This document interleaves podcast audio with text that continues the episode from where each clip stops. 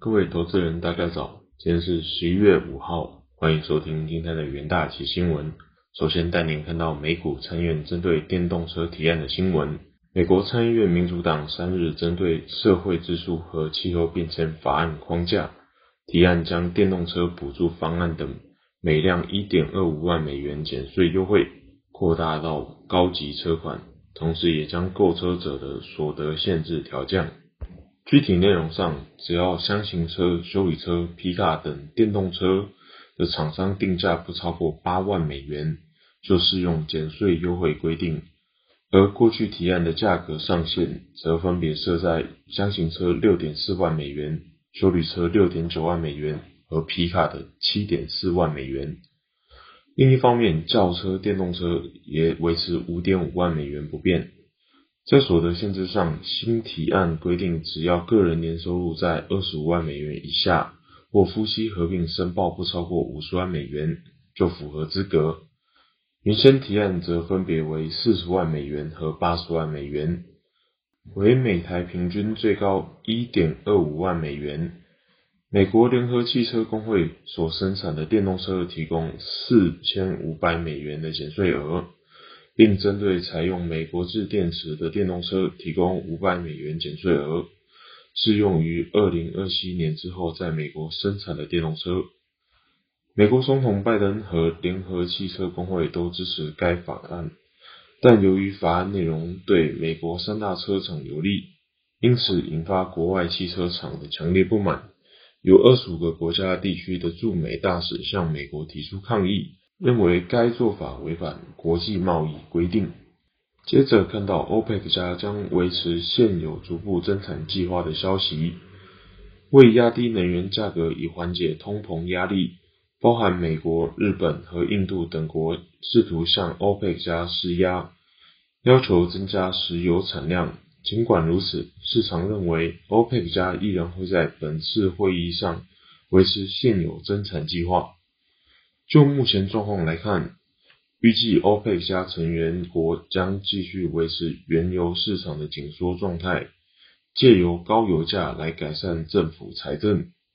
这代表年底前油价将继续位处高位，甚至有可能到二零二二年。此外，路特社周四引述一位欧佩克加消息来源称，支持进一步增产的成员国仍占少数。今天的会议很可能维持在每日四十万桶的增产计划不变。美国总统拜登上周末出席 G 团体峰会时批评欧佩克加不愿增产的决定。作为主要能源消费国的日本和印度也加入美国的行列，呼吁扩大原油产量。但科威特、伊拉克、奈及利亚和阿尔及利亚等欧佩克加成员国已明确表示。希望维持现有的逐步增产计划。今年迄今，布兰特原油已飙涨逾六成，西德州中值原油也飙涨逾七成，均创多年新高。接着看到英国利率政策的新闻，英国央行周四维持利率不变，并未如一些投资者猜想，成为首个升息的主要央行。市场一直不确定央行是否会在周四或十二月中旬的会议上走向货币政策正常化的道路，但市场普遍认为升息将在年底前启动。在周四的利率会议上，英国央行维持政策利率零点一不变。十一月央行资产规购债规模八千七百五十亿英镑，十一月央行企业购债规模。两百亿英镑，均较前值不变。此一决策大致符合预期，但市场定价表明升息十五个基点的可能性为百分之五十。决议发布后，英镑短线下挫近五十点，跌至一点三六二九。英国央行宣布维持关键利率和量化宽松目标不变，但未来几个月利率将不得不上升，才能实现政策目标。英国通膨在九月份稍作喘息，年增三点一 percent，低于八月份的三点二 percent，但市场预期不会一直放缓。利率会议上，九名政策制定者中有七名投票决定暂缓升息，以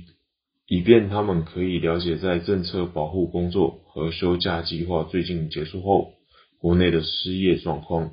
在此之前，美国联总会周三表明缩减购债，但称升息仍远；而欧洲央行更明确地表明，将其刺激措施继续流入欧元区经济的决心。总裁拉加德强调，明年升息的可能性很小。接下来看到日本央行货币政策的新闻。美国联总会最新例会后宣布，从这个月起开始削减每个月购债规模的计划。计划在二零二二年结束缩减行动。日本央行总裁黑田博树周四表示，日本央行不考虑很快退出货币刺激措施。路透报道，黑田东彦周四会见首相岸田文雄后，向记者表示，相较于西方国家央行，日本央行在新冠疫情上面临的情况不同。我们在继续放松货币政策。以实现两 percent 的价格稳定目标。除此之外，我们还开展特别计划，以应对新冠病毒感染的蔓延。一如外界预期，费德周三宣布将把每个月一千两百亿美元的公债和抵押支撑债券购买规模缩减至一百五十亿美元，并计划在二零二二年年中彻底结束购债计划。这次会议是。岸田上个月上任以来，黑田与首相的首次例行会晤。黑田说，两个人讨论日本国内外的经济和金融市场情况。在此之前，他在周二和财务大臣和经济再生大臣的会议上，重申日本央行对实现两 percent 通膨目标的承诺。黑田表示，日本新增新冠肺炎确诊案例正迅速减少。但央行将继续对金融机构的融资支持，直到明年三月。即使在新冠感染得到控制之后，我们也将继续进行直利率曲线控制。西方国家的情况与日本不同。根据直利率曲线控制政策，